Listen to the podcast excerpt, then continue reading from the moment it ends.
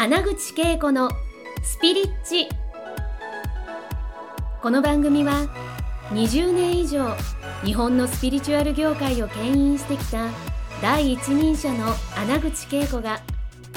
第一線で活躍する人たちとの対話を通してその成功のもとにあるそれがスピリチュアルを解き明かしてお届けします。スピリチュアルを生活に取り入れて豊かに幸せになるためのスピリチュアルラジオ番組です。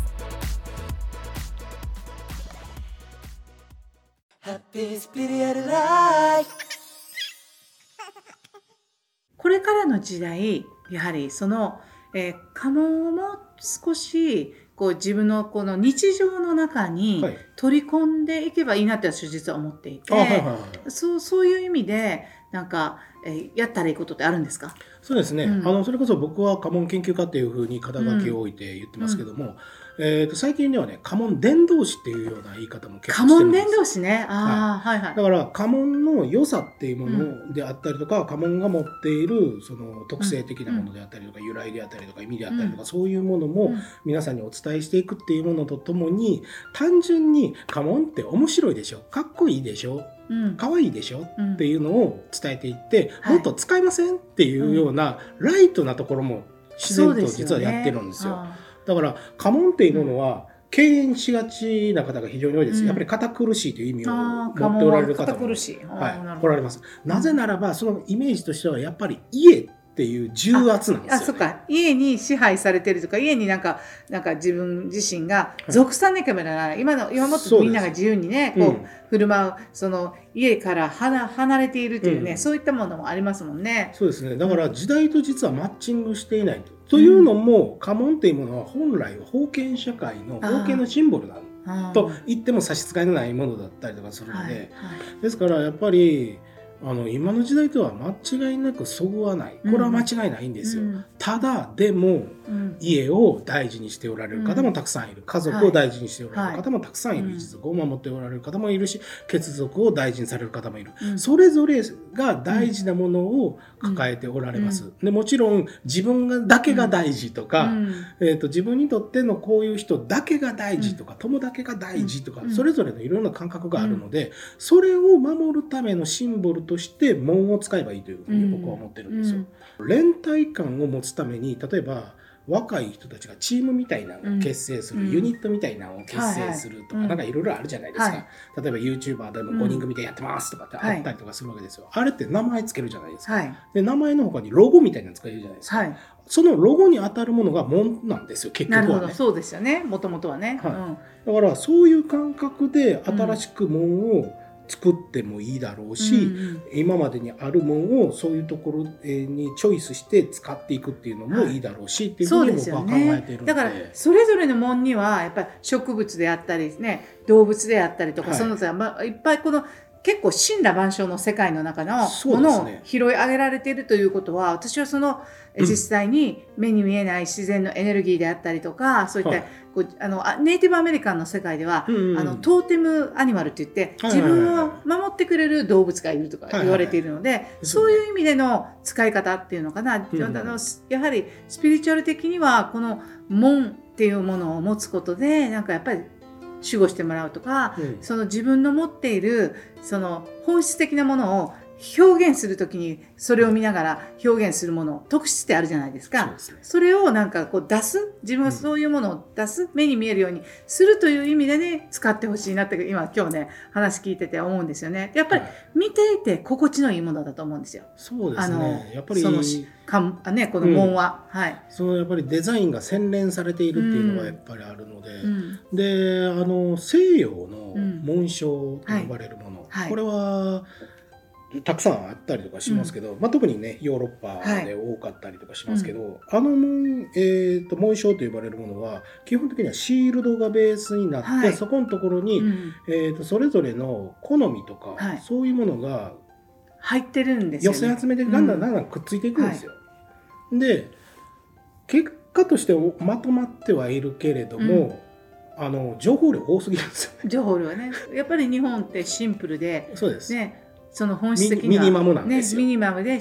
うん、シンプルでなおかつ自然界とつながっているというかね私はそこはさすがそこは結構神神とのこのなんかつながりを感じるんですよねこの日本で使ってるもんは。うんはい、で面白いのはあの、えっと、ヨーロッパに行ったらイタリアとか行くと、うん、各、えー、その、えー、地域でやっぱり紋章を持ってるんですよね。そうですねこの日本っていうのは、はい、例えば私は大阪府堺市生まれなんですけど、はい。はい、そういうあの下あのその地域の門っていうのはあるんですかね？町の、うん、えっと、紋章的なものがあったりとかしますし、でまあそれは昔がいわゆる家紋だったりとかしてましたし、うん、それこそえっ、ー、とね今おっしゃったように師匠みたいなものも、うん、あのあれです。家紋から来てます。例えば大阪市の師匠は確か身を尽くしなんですよ。あすごいね。で身を尽くしは家紋としても存在するんですよ。はいはい、で身を尽くしっていうものは何なのかっていうとこういう形のやつで。えーと、と海のその鳩場みたいなところに刺しておくやつで船から戻ってくる時に、うん、もうすぐ、えー、そこに陸ありますよっていう目印なんですよね。はいはい、ああなるほどね。でそれが、まあ、鴨にもなっているし、うん、まあ、師匠にもなっていると。はい、で音から身を尽くしっていうのが、ね、身を尽くすっていうような、ねはい、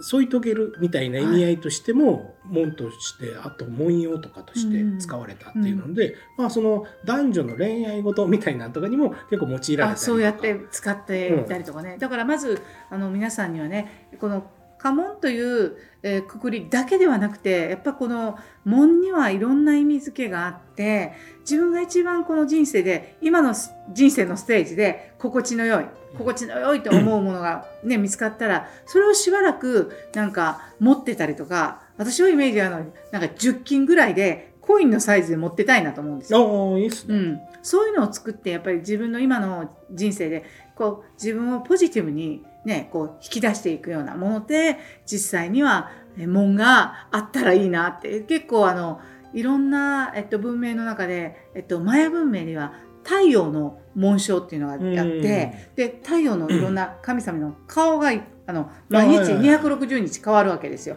だから結構その毎日の自分の意識にチューニングを合わせた門を見ることでなんかその門にも門に記されている深い意味付けが自分とこうすごく影響を自分に与えてくれるんじゃないかなっていうのはあるんですよね。だからこの時点ではその辺りのその家紋だけどその門に含まれてい。る特徴とか意味とかそういうのは書かれてるんですねこちらは。まあ、基本的には家紋の図え図柄を見せる本なので、はい、あのその詳しい解説はないですけれども、はい、まあ簡単に、えー、と解説、はい、これは大体こういう意味ですよみたいなのは、はい、まず少しずつは書かれてはいます。でこっちのあの家紋無双っていうのは、はい、人に例えてかあそうですね。いわゆる擬人化なんですけど擬人化してるんですよね。えー、えー、と、うん。家紋の掲載数でいうともう圧倒的に少ないですけれども、はい、こっちの方が家紋の本としては詳しいです。詳しい。その一つ一つのね、はい、なぜかっていうところが一番のキーポイントなんですけど、はい、家紋を擬人化して、うん、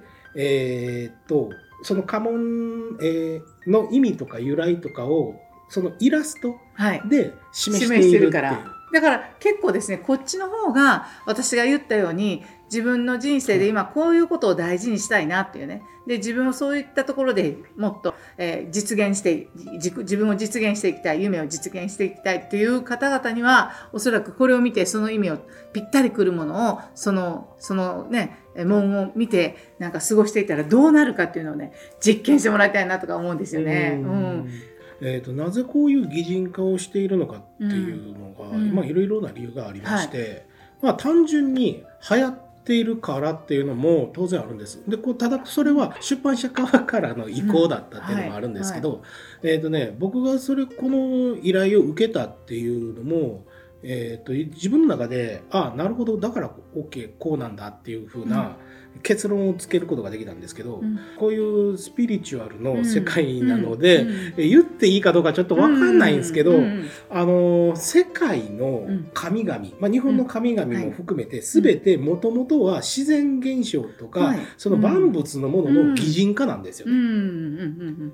だからこういう現象があるからそれをこういう名前で呼ぼうっていういうところから始まってるわけですよ。でそれを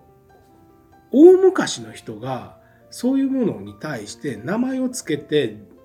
人格を持たせたりとかしてるわけですよね。なるほどね、うん、で今の人間がそれをやったらあかんっていう理由にはならんなってまず思ったんですよ。だから家紋っていうものが持っているその、うん、おそらくですけどエネルギーが絶対あります。ありますよそら。意味がある、形がある、言葉を、えっ、ー、と名称がつくないわゆる名付けられるっていうだけで、それはえそこに意味がある、うん、で意味があるということはそこにエネルギーが発生している、はい、これは間違いないわけでしょ。当然ながらそうですよね。はい。ですからそれぞれのに対して、うん、さらにキャラクターという人物像というか、うん、もうそういうものをつけてやると、さらに家紋というものが生きるんじゃないかなっていうふうな個人考えが個人的にはあったんですよ。なるほど、うん、でさらにですよ、日本の文化っていうもので考えていくと、妖怪なんかもそうだわけですなるほどね、うん、特に妖怪っていうものは平安時代の、うん、言ったらあるあある意味その現代でいうところのエコロジーの発想から来てるわけです。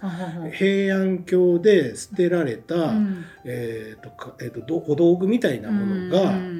あの都周辺に溢れたんですよ。あなるほどね。で、それの言ったらキャンペーン的な意味合いで百鬼夜行ってもともと描かれたっぽくて、はいでもともとその日本にあったつくも神っていう考え方、はい。はい、その長年使われなくなったものに対して命が宿るっていうような考え方ですよね。がミックスされて百鬼夜行っていうような概念がなったと。で平安時代の百鬼夜行の絵巻なんかを見ると、うん、全て妖怪のやつ全部100%何かの道具ですから。道具になあなるほどね。うんで見慣れない道具があってもそれはかつてあったお道具なので、ね、今の人間知らんだけの話なんですよ。はいはいはい、でそれもちゃんと調べたらちゃんとあるので存在するのでだからそういうものがあると。だからすでに、えーと、平安時代もそういった形でも神様とは別の考え、うん、まあまあつくも神ってどっちにしろ妖怪の元ネタは神様ですけど、えーと、擬人化がされている。はい、そしてあとね僕一つ海外の方からヒントというか、もらったんですけど、はい、あの諸外国の方の多くが、うん、日本に来るとまず驚くことの一つとしてなんでこんなに日本はアイコンが多いんだっていうことらしいんですよ。なるほどね。はい、はいはいはい。いろんなところにアイコンがあってあ、うん、まあ、言ったらそれって日本人があの、うん、なんだろうその親切心というかね、うんこういう分かりやすくね分かりやすくしようという、い、わゆるピクトとかでその表現しているけど、この文化これって門の文化と一緒だよねって感じなんですよ。門の文化があったからこそ、そういうアイコンの文化にまで発展したんだろうなっていうふうな僕の中でのストーリーとしてつながったんですよね。はいはいはい、で日本ってゆるキャラめちゃくちゃ多いじゃないですか。多いですよね。うん、びっくりする多いじゃないですか。はいはい、あの感覚もえー、とその、えー、土地土地の特産をミニマムに分かりやすく表現化して擬人化したもんなんですよ。なるほどね。はあはあ、だから僕が 門を擬人化するのとほぼ一緒なんですよ、ね、なるほどね。意味合いとしては。あと意味合い、うん、意味合い、うん、意味合い分かります分かります。ニュアンスではね。はい、だから全然問題ないなって自分の中で結論付けたんで、うん、この仕事をお受けして作ったみたいな感じですけど。だからそのこれからの世界に、まあ、家紋というものも残るけれどもこの門を通しての、うん、なんかこの自分とのつながりとか、うん、自分と人とのつながりとかグループのつながりとかそういったものになんか使われたりとか、うん、なんかやっぱりこうより心地よいなんか日常を送るためのこのためにこの門をいろんな形で使えるなと思ってた思ったんです今日は、はい、話して。私の中のひらめきは、えー、えっと占いではないんですが、うん、うん、あのそうですね33枚とか44種類の、はい、えっと、家紋を、はい、このね実際に毎日見ること、今日の、今日の私への門は何だとか言ってみて、なるほどってそういったこの擬人化されるならばそこに書かれているなんかその本質的なものとか思いっていうものがあ今日はこれを大事にしようとかね。でこれをパッと要は文字じゃなくてその門を見た時に、これを大事にするっていうのは入りやすいと思うんですよ。やっぱりそのアイコンが分かりやすいように。だから、門がそうやってなんか人の日常の中で、えー、いい、こう私は精神的にあの安安定したり平和な思いとかポジティブな幸せな、ね、うん、そんな感覚をこう持てるようなえー、ために使われたら面白いかなって今日思いましたよ。えっ、ー、と日本版のえっ、ー、と門を使ったタロットカード的な意味合いというですよね。はいうん、だから門というものはたくさんの意味合いがあります。でその門が、はい、えっ、と飛び込んできた時にその門が持っている、うん、えーと、意味合い由来みたいなものがありますあります。でそれを見た時に今の自分と照らし合わせて今これもんが出てきた理由は何なんだろうかっていうふうに自分でいろいろと考えていくそう人の中に見えないけど言葉にならないことがこの門を通してなんか分かった時にすごくこう、えー、自分の人生に対してすごくこうアクティブに関わっていけるかなって思ったんですよね。なるほどね、はい、だからいろんなことができるなと思った。ね、型紙が出たらそうですよ。あの今は耐え忍ぶ時だみたいなとかね。そうそうそうそう。そういうふうに自分がえっとなんかね、えー、苦労じゃなくて今こうやって耐え忍んだことによって次が何か現れてくるだろうし、うん、っていうなんかすごくね日常の中に門を見ることですごくなんか意識がこうなんかちょっと変わっていくんじゃないかなっていうのを感じましたね。確かにそれちょっと面白い、うん、面白そうだからまたちょっとね作ってみたい気がしてきました。企画するときには手伝っていただいていいですか？いやぜひなんか、はい、いやむしろなんかやってみたいと思います。お願いしてみたいというか、はい、なんかそういうのしたらいいなと思いましたね。はい、面白いですね。はい。今日は家紋研究家の森本優也さんにお越しいただきました。本当に今日ありがとうございました。ありがとうございました。なんか精神文化、日本の精神文化のなんかエッセンスの一部をね、今日は聞いた感じがしたので、はい、皆さんもね、にも届けたいなと思います。家紋文化を広めようみたいな。はい、ありがとうございました。今回の放送はいかがでしたか？